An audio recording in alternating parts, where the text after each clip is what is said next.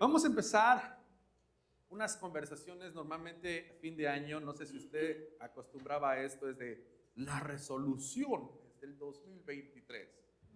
¿Tuvo usted resoluciones en el 2022?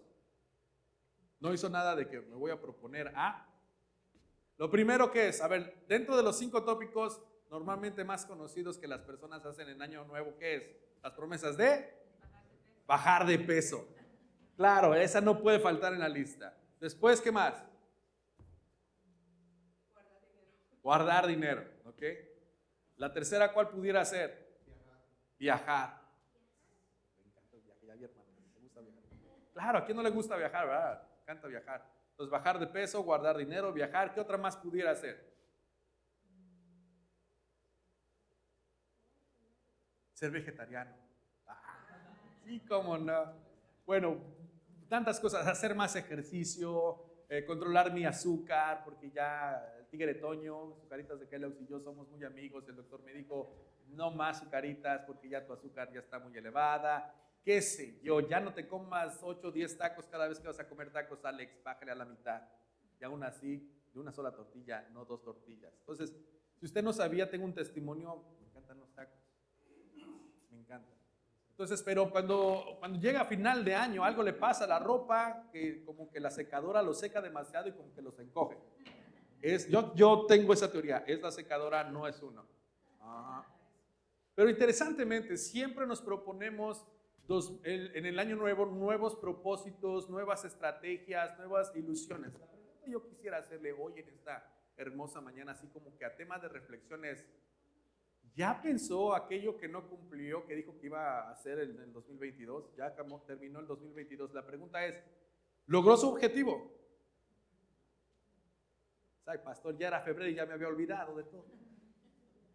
Y ese es el punto interesante, porque pudiéramos empezar la primera mitad del año con toda la disponibilidad del mundo de poder hacer cosas que jamás hemos hecho, como por ejemplo, voy a salir a correr.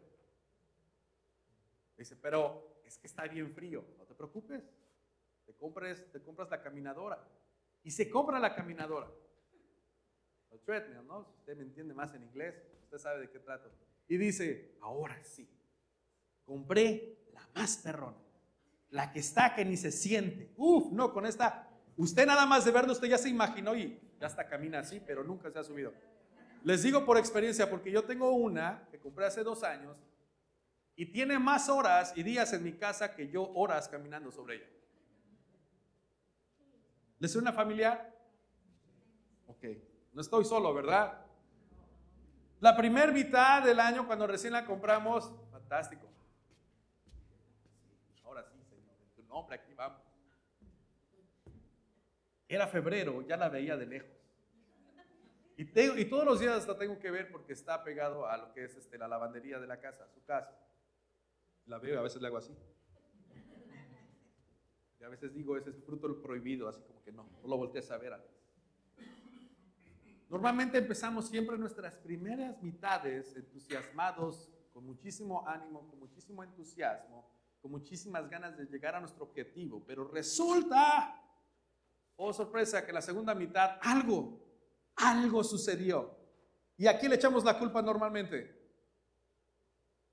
El trabajo es que el trabajo no me da tiempo de... Bueno, eso hicimos nuestra lista de propósitos materiales. Vamos así como, como hijos de Dios, como redimidos por la sangre de Cristo. Este año, ahora sí voy a leer la Biblia. Pero llega Génesis, en, los, capítulos del 5 en adelante, donde empiezan las genealogías, así como que Matatusalén, que la Cusalén y ya se pierde. No, mejor me voy al Apocalipsis. Y se va al Apocalipsis y que las siete bestias, y que el dragón, y que los jinetes, no, muere. Señor, tú sabes que yo quería. Pero no puedo leer la Biblia. ¿Por qué? ¿Me da sueño? No la entiendo. ¿Qué más? ¿Qué son de las otras cosas? Como hijo, a ver, a ver, primero que todo, ¿usted cree que como hijo de Dios tenemos que leer la Biblia? Le fue el 2022? Bien. Eso. Bien, pues ahí está. ¿Ok? Honestamente, ¿cuántos de los que estamos aquí hemos leído la Biblia, aunque sea una sola vez en nuestra vida? Está bien, ahí la llevamos. Probablemente algunos de los que estamos aquí, de los que nos están viendo, que sea, sea el trabajo más frustrante o el, el talón de Aquiles para muchos creyentes de que no, nunca he leído Pero ahora la tenemos más fácil, tenemos aplicaciones y tenemos recordatorios. Pero por alguna razón le pasamos así como que y abrimos otras cosas. Ahora, como hijos de Dios, que amamos su verdad, que amamos su justicia y anhelamos estar en comunión con el Padre, aparte de leer la Biblia, decimos, este año ahora sí voy a mejorar en ayuno y oración. ¿Cómo le fue? Pastor, ¿cómo le fue a usted que lo veo más cachetón? Son de las cosas y de las disciplinas espirituales como hijos de Dios que no son negociables, ¿correcto? ¿Usted está de acuerdo conmigo?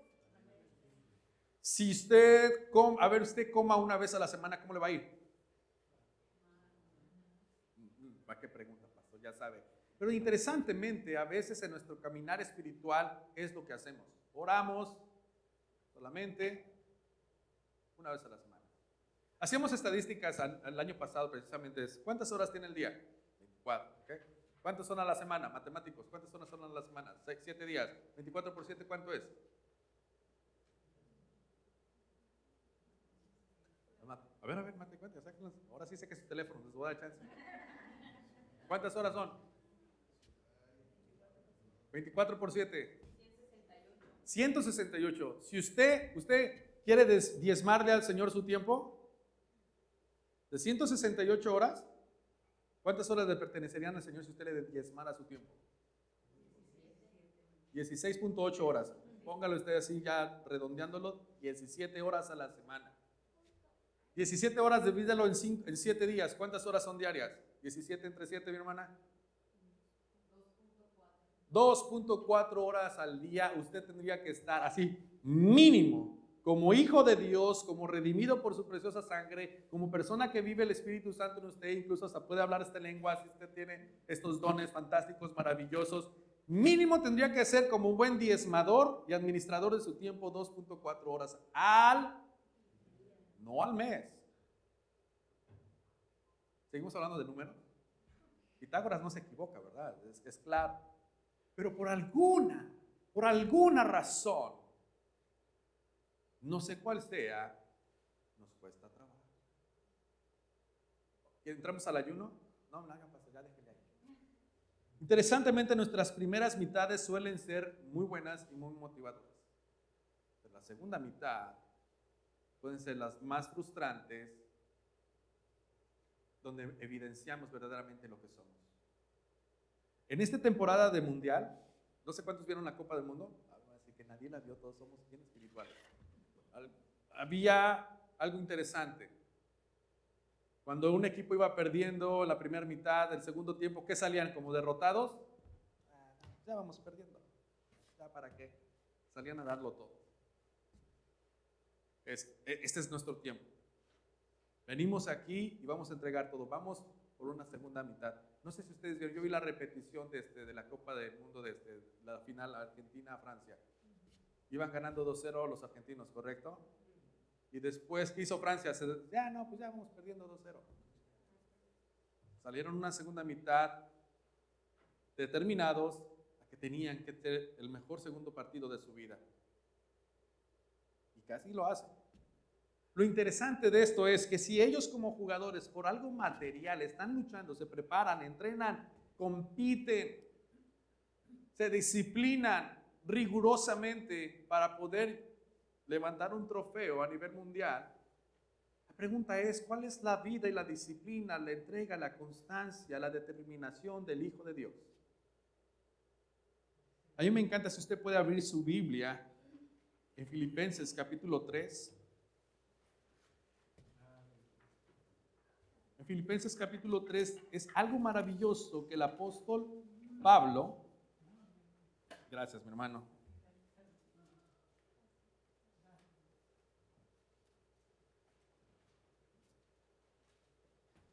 Filipenses capítulo 3, usted lo conoce perfectamente, es el valor infinito de conocer a Cristo. Pablo empieza a hablar acerca de la importancia de conocer a Cristo, que él teniéndolo todo intelectualmente y posiciones de quizás hasta política, religiosa, y él dice, todo esto lo tengo por basura por conocer a Cristo. Nada es más importante, se lo estoy parafraseando. Sin embargo, a pesar de que él mismo vio a Cristo y tuvo un encuentro con él porque lo derribó donde él estaba montado y Jesucristo le dijo, yo soy al quien tú persigues. Y después el Señor empieza a obrar con él y desde hace tiempo el Señor le decía, él va a ser un instrumento poderoso en las manos del Señor. Pablo había entendido y había comprendido que la mejor porción de su vida no era lo que había poseído a través intelectualmente, teológicamente, a través del gobierno, las influencias, que era circunciso, que era israelita. Él decía, todo este tipo de educación, todo este tipo de trasfondo cultural, que si soy de la alta alcurnia, que si soy de la clase alta, que si fue en las mejores universidades, para mí esto es basura. Sin embargo, dice, versículo 8 dice, y aún más yo estimo como pérdida todas las cosas en vista de incomparable valor de conocer a Cristo Jesús, mi Señor es impresionante poder ver la actitud de Pablo. Decía, todas las cosas que pude haber obtenido humanamente y que el mundo me pudo haber dado, dice, lo, lo estimo como pérdida.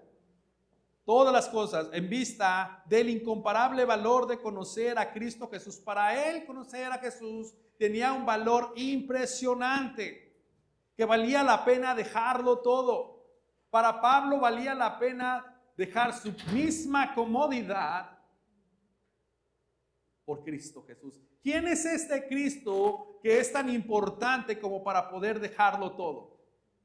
¿Quién es este Mesías es tan importante como para que me haga tomar tal decisión de abandonar todo lo que hice en mi vida, toda la carrera universitaria, toda la casa, todas las finanzas, toda mi tradición familiar por causa de un solo hombre, Cristo Jesús? Él entendió que Él era el Mesías. Él entendió que era Dios mismo encarnado. Él entendió que a Él traía la salvación. Él entendió que las mismas escrituras hablaban de Cristo Jesús. Él entendió que cada profecía hablada a través del Antiguo Testamento se cumplía en Cristo Jesús. Y él entendió que era un hermoso milagro y privilegio haber sido llamado por el mismo Cristo a su servicio. Seguimos leyendo el versículo 8, la segunda parte. Por él lo he perdido todo y lo considero como qué? Como pérdida, en algunas versiones dice como basura, a fin de ganar a Cristo.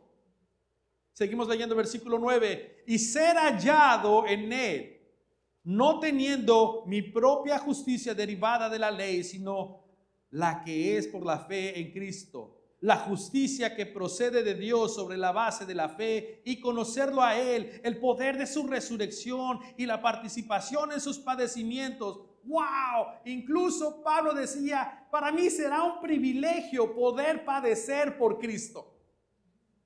¡Woo! Sería fantástico para mí poder padecer por Cristo. Me identifico con mi Señor, como maestro, como mi redentor.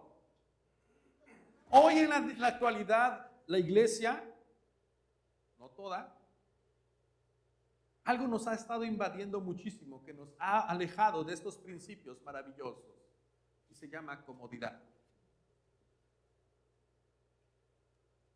Nos hemos acomodado tanto que ahora vemos que tenemos a un Dios que nos debe de servir y es obligación en lugar de ser privilegiados que somos llamados al servicio de nuestro Salvador. Es un peligro muy grande que la iglesia ha estado atravesando y he estado viendo unas estadísticas muy interesantes que se han hecho en la condición real de la iglesia cristiana a nivel Estados Unidos. Y ojalá me acompañen las próximas semanas porque vamos a estar hablando de esto y qué impacto tiene para nosotros como iglesia o a nuestro nivel local como iglesia y a nivel personal como hijos de Dios. El 41% según Lifeway Research que hizo a las iglesias cristianas, el 41% tiene dudas que Jesucristo es verdaderamente Hijo de Dios. Ese es un survey que se hizo una búsqueda dentro de la misma iglesia cristiana. Hay personas que, tienen, que, se que se creen que son activamente cristianos porque asisten una y quizá dos veces al mes a la iglesia. Y dicen ellos que son cristianos fervientes y comprometidos con su iglesia. ¿Qué nos dice eso, amada iglesia? El promedio de iglesias en Estados Unidos, el, average de la asistencia en la iglesia, la iglesia estándar o average de número de personas en la iglesia en Estados Unidos son de 40 a 60 y 80 personas. Máximo. Ese es el promedio de iglesia, de tamaño de iglesia a nivel nacional. ¿Qué nos dice eso? Que estamos viviendo un tiempo post-cristianismo. Estamos viviendo también un tiempo donde la iglesia ha olvidado su identidad, lo que es. Estamos viviendo un tiempo que como hijos de Dios solamente en muchas ocasiones hemos empezado a coquetear solamente con el Evangelio y no hemos sido consumidos por el Evangelio de Cristo Jesús. En que muchas ocasiones nosotros como pastores cometemos un gran error en poder ser arrogantes, en decir, mira mi iglesia, qué hermosa es. Pero nunca le decimos a las personas, mira Cristo, necesitas de tu salvación, de su salvación. Vive para Cristo, ríndete a Cristo, sigue a Cristo. Sigue diciendo el versículo 19, y ser hallado en él, no teniendo mi propia justicia derivada de la ley, sino que sino la que es por la fe en Cristo, la justicia que procede de Dios sobre la base de la fe y conocerlo a Él y el poder de su resurrección y la participación de sus padecimientos, llegando a ser como Él en su, ¿qué, perdón? Dígalo conmigo, ¿en qué? Ay, pastor, qué palabra tan fuerte. Pablo ese era su objetivo, parecerme en todo en Cristo, incluso hasta la forma en que Él murió. Hoy en día, en Estados Unidos gozamos todavía, todavía del privilegio de la libertad de expresión y de religioso y de culto. Pero llegará un día en que la iglesia será perseguida en este país. Y se está viendo, probablemente no lo ve usted aquí en su colonia, pero en México sucede eso, ¿sabía usted? Chiapas, Veracruz, Oaxaca, Cuba, Colombia, Bolivia, de los países con más persecución cristiana. No está tan lejos, ¿verdad?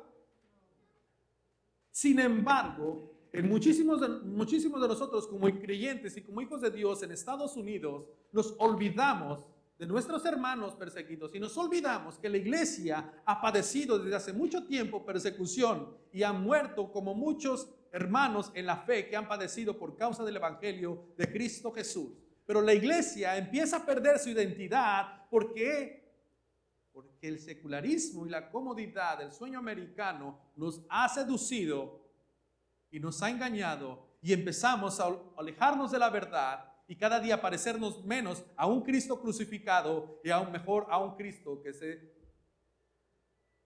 que tiene la obligación de servirme.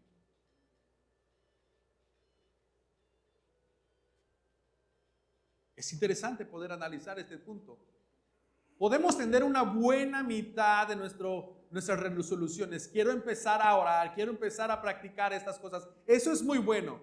Pero si no tenemos definida nuestra identidad como iglesia, jamás podremos alcanzar aquellos que nos hemos propuesto o que el Señor ha propuesto que su iglesia lleve a cabo en este mundo. ¿Cuál es nuestra identidad, hermanos, hermanas? La iglesia hoy en día está padeciendo muchos problemas respecto a entender cuál es su identidad. Tu identidad no es lo que haces. Tú eres papá, Papá no es tu identidad ser padre. Ese es un rol que Dios te concedió para que tú pudieras hacer en tu comunidad o en tu hogar. Tu verdadera identidad es ser hijo de Dios.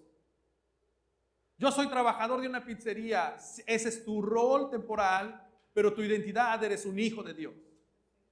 Iglesia, estamos en este mundo, pero no somos de este mundo. ¿De dónde somos? De Cristo Jesús. ¿Y cuál es nuestra ciudadanía? La del cielo. ¿Cuál es nuestro destino?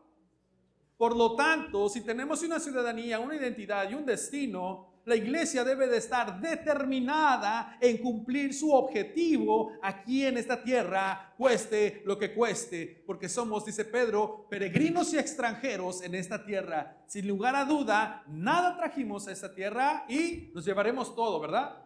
No. Sin embargo, Jesucristo dijo, voy pues a hacer morada allá, para que donde yo esté, ustedes también estén ahí. Ya ganamos, iglesia. Tenemos un destino.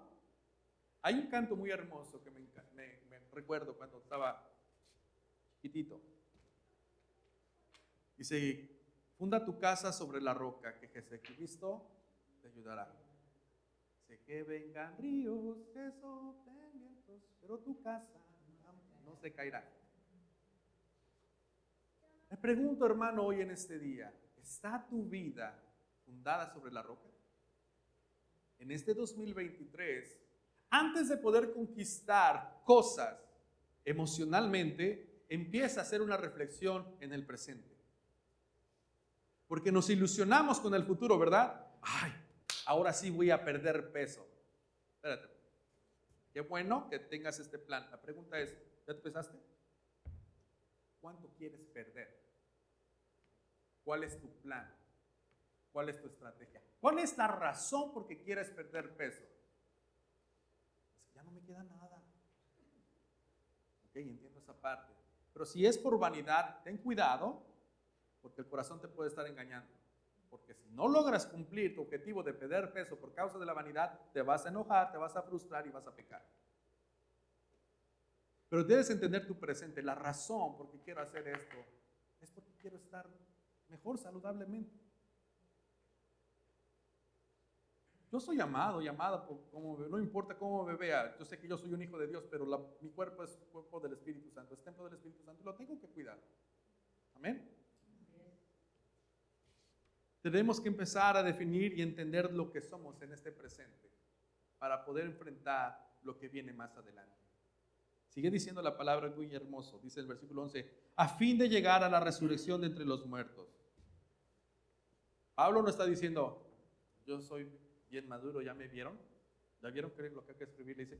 Él, dice esto, no, no es que ya lo haya alcanzado o que haya llegado a ser perfecto, sino que sigo que adelante a fin de poder alcanzar aquello para lo cual también fui alcanzado por Cristo Jesús. Yo sigo adelante para alcanzar el propósito por el cual Jesucristo me llamó.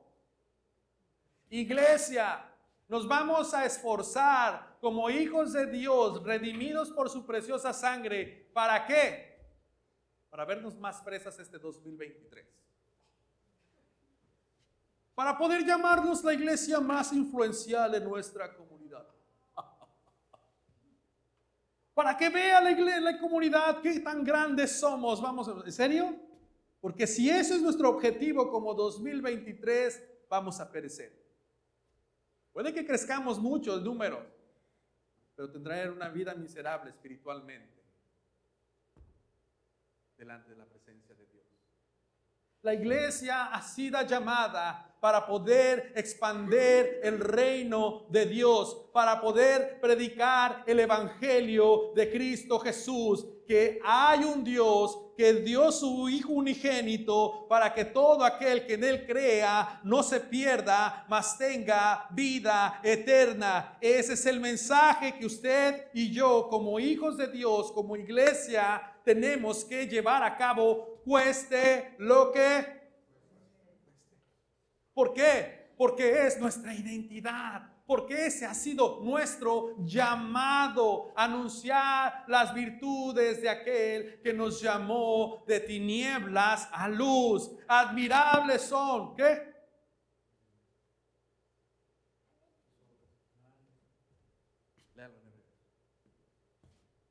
Son los hijos de Dios. somos hijos de luz. Y en 2 de Corintios dice que somos embajadores del reino de Dios para reconciliar al hombre con Dios. Somos enviados por Dios para anunciar el mejor mensaje que el mundo puede escuchar. Pablo decía a los romanos en su capítulo 1, no me avergüenzo del Evangelio porque es que poder de Dios para salvación. Hoy la iglesia de Cristo Jesús diluye mucho este mensaje porque tiene miedo a ser criticada. Hoy la iglesia tiene miedo de que la sociedad le diga intolerable. Cuando la iglesia de Cristo Jesús se levante como mensajera de poder decir, el que tiene el hijo, lo que dice Juan, el que tiene el hijo tiene la vida, pero el que no tiene el hijo no tiene la vida eterna. Ay, no, qué feo. Lo siento, es el mensaje de Cristo Jesús. Puede ser muy incómodo. Sí, el mensaje de Jesucristo es incómodo. Sí, el reino de las tinieblas es violento, pero Jesucristo es todopoderoso. La iglesia de Cristo Jesús está creada y diseñada para poder ser luz en medio de las tinieblas. La iglesia de Cristo Jesús, los hijos de Dios, aquellos que son llamados conforme al propósito del Padre por medio de Cristo Jesús para anunciar las noticias del Evangelio, tenemos un, hay una palabra muy fuerte aquí, compromiso. De que no le falte nada a su iglesia, local para que el Evangelio de Cristo Jesús siga siendo llevado hasta cada rincón de la tierra. ¿Escuchó bien eso? La palabra compromiso. Pablo decía, no es que ya lo haya ganado todo, de hecho me estoy esforzando para poder terminar mi carrera, para poder cumplir el propósito por el cual he sido llamado. El Señor me ha escogido para predicar el Evangelio a todos los gentiles y me voy a esforzar cueste lo que cueste. Pablo empieza su ministerio en Filipo y llega sin nada. A ver, Señor, aquí vamos. Cuando usted lea en Hechos la historia de la iglesia y los momentos en cómo Pablo empieza su ministerio, sale corriendo de Filipo. ¿Por qué? Por predicar el Evangelio. Déjeme darle un poquito de trasfondo. Pablo es el fundador de esta iglesia. Llega a Filipos, se arma un revuelo de allí y le piden que se vaya. Lo sacan literalmente y se va a Tesalónica. Y después de que se va a Tesalónica, ¿qué creen que pasó? Lo esperaban con fanfarrias y la banda del pueblo estaba ahí. Va llegando Pablo, recibámoslo. No. Lo sacan también de ahí correteando. Tienen que salir por la puerta trasera porque lo querían matar. Llega a Berea y ¿qué creen que pasó? También lo sacan de ahí, lo corretean por predicar el Evangelio. Llega a Atenas y ¿qué creen que pasa en Atenas? Primero se sorprende por la idolatría que existe ahí y el paganismo y la depravación que existe en toda su vida moral. Y finalmente llega a Corinto, un puerto impresionante. ¿Saben dónde se encuentra Corinto? Cuando tenga usted chance, lléguele en Google Maps. Y es un puerto muy interesante porque en aquel tiempo conectaba, era, es comunismo, y conectaba un puerto entre dos continentes muy importantes, dos naciones, ahí en Grecia en ese puerto era de los puertos más ricos de todo el mundo y venían muchas personas de todas partes del mundo para hacer negocios. Había muchísima idolatría. Había muchísima inmoralidad sexual. Había muchísima esclavitud. Hermanos, si usted se espanta con lo que está viendo hoy en día en la depravación en nuestra vida moral, en la vida moral de este mundo, Corinto se va a reír de usted de mí. Porque tenían hasta sus propios lugares para poder hacer todo tipo de depravación sexual. La pedofilia era normal. Y Pablo planta una iglesia. Pero tuvo un problema Pablo. Como muchos de los pastores hoy en día también enfrentamos este problema. podría haber sido este problema? Y que muchos de los miembros de la iglesia se habían dejado influenciar por su mundo en lugar que la iglesia fuera la influencia hacia el mundo. Pablo empieza a hablar a la iglesia de Corintios y les empieza a decir, ustedes están en una inmoralidad. El mundo les ha conquistado. Ustedes no tienen que ser como los demás. Iglesia, nuestro llamado no es ser como los demás, nuestro llamado es ser hijos de Dios luz que resplandece en medio de las tinieblas. Este 2023 yo no me conformo con que tengamos un edificio. Nuestra primera etapa, el año pasado, gracias a Dios, en el septiembre 10 firmamos el contrato y se compró este edificio. Que Dios nos ayude a pagarlo, ¿verdad? Yo sé que nos va a ayudar. Ahí es donde la iglesia tiene su compromiso de que no falte nada en su iglesia y que avance en el Evangelio y en el reino del Señor y donde todos los dones de todos ustedes se unen para edificar la iglesia. Cierro el paréntesis. El problema de muchísimas iglesias es que muchísimos hermanos, y específicamente cuando estoy hablando de Corintios, la inmoralidad sexual se había involucrado dentro de la iglesia y muchos cristianos estaban viviendo una vida moral doble. Siglo XXI, la iglesia, la actualidad, hoy en día, cada día hay personas que ya no creen tanto en el matrimonio prefieren vivir en unión libre. Muchos jóvenes están teniendo una promiscuidad más temprano de lo normal. Vamos, hay esposos o esposas que ya se olvidan de los estatutos de cómo tratar, cómo amar a su pareja bíblicamente. Pero es que si el vecino lo hace y le va bien, mira, hasta su esposa y su esposo lo cuidan y no pasa nada, ellos viven bien. Yo no, quiero parecerme a ellos. Nuestro trabajo es parecernos a Cristo y hacer que la iglesia de nuestro Señor Jesucristo resplandezca su mensaje de salvación. Quiero que me ayude para poder terminar. Romanos capítulo 12. El consejo que le está dando Pablo a los romanos del versículo 1, el versículo 3, Romanos 12 dice de esta forma, y lo voy a leer en una, una versión muy dinámica. Se llama la nueva traducción viviente. Dice así, por lo tanto, amados hermanos, ¿a quién está hablando? A los hermanos, eso quiere decir que son creyentes, ¿verdad? Que son cristianos, que son hijos de Dios como usted y como yo. ¿Ok? No le está hablando a los que no son cristianos le está hablando a los que son cristianos. Dice, les ruego que entreguen su cuerpo a Dios por todo lo que Él ha hecho a favor de ustedes, que sean un sacrificio vivo y santo, la clase de sacrificio que Él le agrada. Esa es la verdadera forma de adorarlo. ¿Cómo? Entregando todo lo que somos para la alabanza de Él. Versículo 2 no imiten las conductas ni las costumbres de este mundo. ¿Qué? ¿Cómo? ¿Vio eso? ¿Sí lo leyó? A ver, a ver, otra vez. Imiten todo lo que a ustedes les guste. Eso lo dice la Biblia, ¿verdad? No imiten las conductas ni las costumbres de este mundo, más bien dejen que Dios, ¿qué? Los transforme en qué? En personas nuevas al cambiarles la manera de, oh, la manera de pensar. Papi, pero mis amigos lo hacen. Tus hijos y los míos algún día en su etapa juvenil van a empezar a decir eso. Dad, kind of crazy, kind of weird. Mis amigos hacen esto. You're not a good dad, I hate you. Ah, come on. ¿Por qué no te compré el iPhone reciente? Ya te estás diciendo que me voy. Y queremos comparar, no, la, cultura, una vez más, la influencia de la cultura. Mi amor, ¿por qué no hacemos esto? Los vecinos lo hacen, sí, pero es que los vecinos no tienen temor al Señor. Nosotros tenemos el temor al Señor. Nosotros amamos al Señor.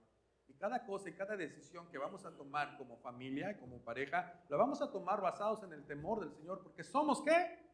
Somos hijos de Dios.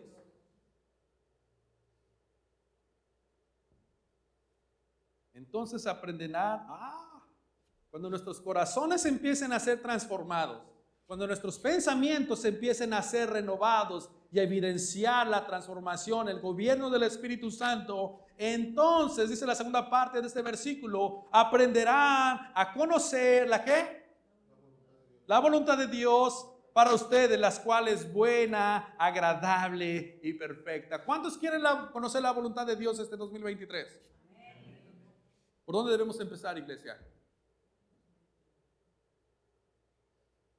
Por ser transformados.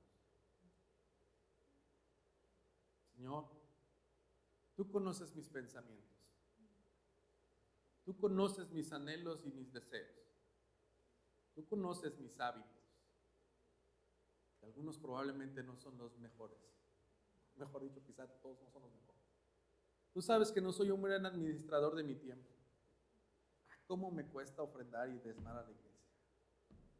Es más, hasta pienso que el pastor se los roba. Por eso no diezmo. La verdad, es la condición y el pensamiento de muchos dentro de la iglesia. I'm sorry junto con excuse me, pero es la realidad. Porque nuestro corazón ha sido engañado por Satanás y por también por la mala administración de muchos siervos de Dios que también no se justifican. Pero hay muchos hábitos en nuestro corazón que necesitan ser transformados. ¿Qué te parece la administración de tu tiempo? ¿Cómo te va? ¿Crees que necesites ser transformada? Tus anhelos. ¿Qué anhelaste? ¿Qué anhelas este 2023? Un auto. Último modelo. Un Jeep Rubicon 4x4 con capota libre para que el verano se vea bien perro todo. Yo acá con mi perro y mi familia. O sea, ese soy yo. Ustedes saben que a mí me encanta el Jeep, ¿verdad? Sigan orando para que vean, hay cosas que su pastor también necesita rendir, ser transformados. Como Pablo me identifico. No pretendo haberlo alcanzado todos mis hermanos, pero prosigo la meta. Ayúdenme, oren por mí, pastor. Oren de esta forma. Cúmplele eso, sellalo No, de la forma que debe orar por mi pastor. Dios Padre, cuida al pastor de sí mismo, porque también es un hombre carnal, porque también es un hombre terrenal y también tiene sus tentaciones. Iglesia, oremos por nuestros pastores. Para que, porque los pastores también tienen que ser transformados. Sus mentes tienen que ser renovadas para que puedan conocer la voluntad de Dios Padre para el 2023. ¿Cuándo es? Una vez más, ¿verdad que todos queremos conocer la voluntad de Dios para nosotros? Amén. Ok, empecemos a enumerar. ¿Qué área de tu vida necesita ser transformada? ¿Qué pensamiento necesita ser renovado? ¿Qué anhelo necesita ser filtrado por la voluntad de Dios? ¿Cuántos anhelan una casa propia este 2023? ¿Nadie? Ya todos tienen casa, gloria a Dios. Mejor trabajo, mejor salario. ¿Mejor qué? A ver, háblenos. Estamos en confianza. Mejor salud. No creo que sea malo, ¿verdad, Mike? No creo que sea algo nada malo. Pero Pablo Recuerden cuando dijo, Señor, te he pedido esto cuántas veces y no me has contestado. ¿Y qué le dijo el Señor? Gracias, suficiente. No quiero esa respuesta, Señor, pero mi voluntad es agradable para ti porque eres mi hijo, ¿verdad? ¿La entiendes? Y es ahí donde entendemos, Señor, no entiendo esta respuesta, pero yo sé que tú eres lo mejor en mí. Ayuda a mi pensamiento a ser transformado y abrazar tu voluntad y abrazarla, Señor, porque es buena, porque es agradable y mi corazón batalla en este momento con este pensamiento, lo rindo delante. Como eso y muchas, ¿qué más pudiéramos? Pensamientos, anhelos, emociones. ¿Qué tal el carácter? ¿Nuestro carácter necesita ser cambiado? Ahí nos identificamos todos, ¿verdad? Claro, cómo no, de repente sacamos abrimos el esqueleto, que dice el, closet, ¿no? Y salen los esqueletos por ahí. Mis hermanos, yo les digo una cosa y con esto cierro. El Señor conoce nuestros pensamientos y lo más profundo de nuestro corazón. El Señor sabe perfectamente lo que su iglesia necesita. La iglesia sabe que Cristo lo tiene todo. Lo que no quiere, en muchísimas ocasiones, es un compromiso con Dios. En el amar, en el servir en el ofrendar, en el guiar a otros a Cristo Jesús. Que lo haga el pastor, para eso se le paga. Y si su pastor le dijera, ¿sabes qué? No me pagues ponte a trabajar. No, no quiero. Entonces hay un problema de corazón. Este 2023 el Señor quiere recordarnos nuestra identidad, lo que somos. Somos iglesia.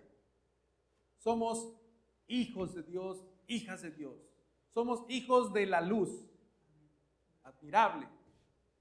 No somos de este mundo, pero el Señor nos puso en este mundo para anunciar su mensaje de salvación. Mi pregunta, iglesia, para ti es, aparte de que quieres conocer cuál es la voluntad de Dios, es, ¿la vas a abrazar? ¿O le vas a decir, solamente quería conocer, ya que la conozco, no me gusta, Señor? Ahí nos vemos y hago mi propia voluntad. Que Dios les bendiga. Yo de aquí para acá, ustedes de aquí para allá. Créamelo, les echo porras. Dios les bendiga, mis hermanos y mis hermanas. Porque hay cristianos con esa actitud. No, no, no, no, no. No me pidan que sirva. No me pidan que me reúna ningún discipulado. Yo nomás de aquí a... Hey. ¿Qué quiere decir esto de... Hey, pastor, pastor. ¿Qué es eso? ¿Lo han visto? Pastor, usted sabe que... Yo sé que... que no soy gorila para que diga... Uh, uh, uh". ¿Esto qué quiere decir? que estoy para apoyarle. Yo necesito que te comprometas con Cristo. Cristo te está invitando a que te comprometas con Él. Porque la iglesia no es del pastor, la iglesia es de Cristo. La iglesia tiene un propósito por el cual fuimos llamados. Y vamos a luchar, como Pablo decía, seguimos, proseguimos a la meta del llamado de Cristo para cumplir el propósito por el cual hemos sido llamados. Hermano, ¿usted conoce el propósito, hermana conoce el propósito por el cual usted fue llamado, llamada? Aquí los faltas de amén.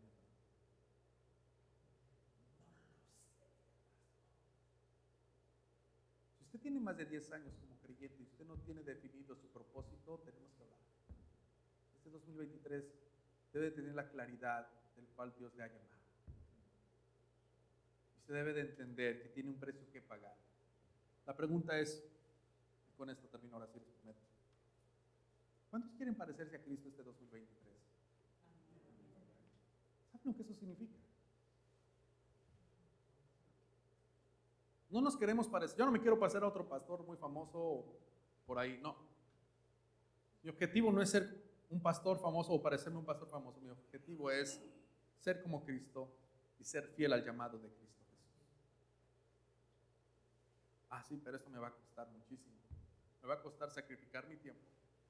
Incluso a veces sacrificar hasta mi familia. Sacrificar de mis finanzas. Todo por Cristo.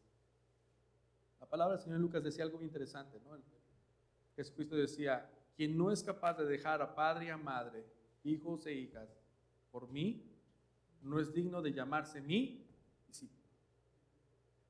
hermano, no aproveche esto para decir, ya ves, mujer, ya no quiero estar contigo. Voy a servir al Señor. No haga eso. De eso no está hablando la palabra. El Señor está diciendo ahí, si su amor por mí no es más grande que el amor que tienen ustedes por su familia, no sean dignos de llamarse mis discípulos. Porque amamos a nuestras familias, ¿verdad?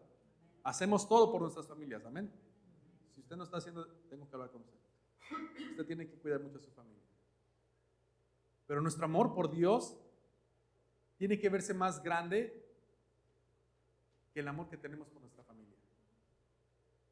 En la forma en que Jesucristo lo está poniendo es así, y probablemente usted suene que eso es ridículo, pero ese es el sentimiento, el, sentido que Cristo le está diciendo es, tu amor por mí debe ser tan grande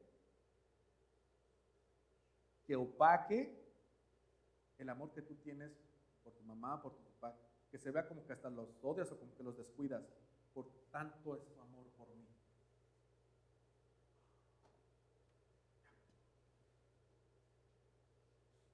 Nuestro amor por Dios debe de ser algo verdaderamente impresionante. ¿Amas a tu familia? ¿La amas igual que amas a Dios?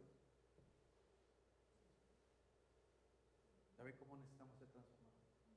Sí, hemos sido llamados a amar a nuestras familias, pero antes somos llamados a servir a Dios. Dios cuida de nuestras familias, amén. Prometió que estaría con nosotros. David decía esto, fui joven, o se los digo en la versión nueva 1960, mozo fui y he envejecido. No he visto justo desamparado ni simiente que mendigue pan. Fui joven, ya estoy viejito. Y nunca he visto un justo desamparado, ni que sus hijos anden mendigando pan. Nosotros somos justificados. Nosotros somos llamados justos por la vida del justo en nosotros. Tengamos confianza en que Cristo está en control. Y vivamos para Él. Y comprometámonos con nuestra identidad como iglesia, como hijos de Dios. Y que este 2023 sea una segunda mitad de nuestra vida y que vamos por la copa. Ya no hay otro mundial. Este es nuestro juego. Este es nuestro partido. Que este 2023 sea la segunda mejor mitad de tu vida. Oramos.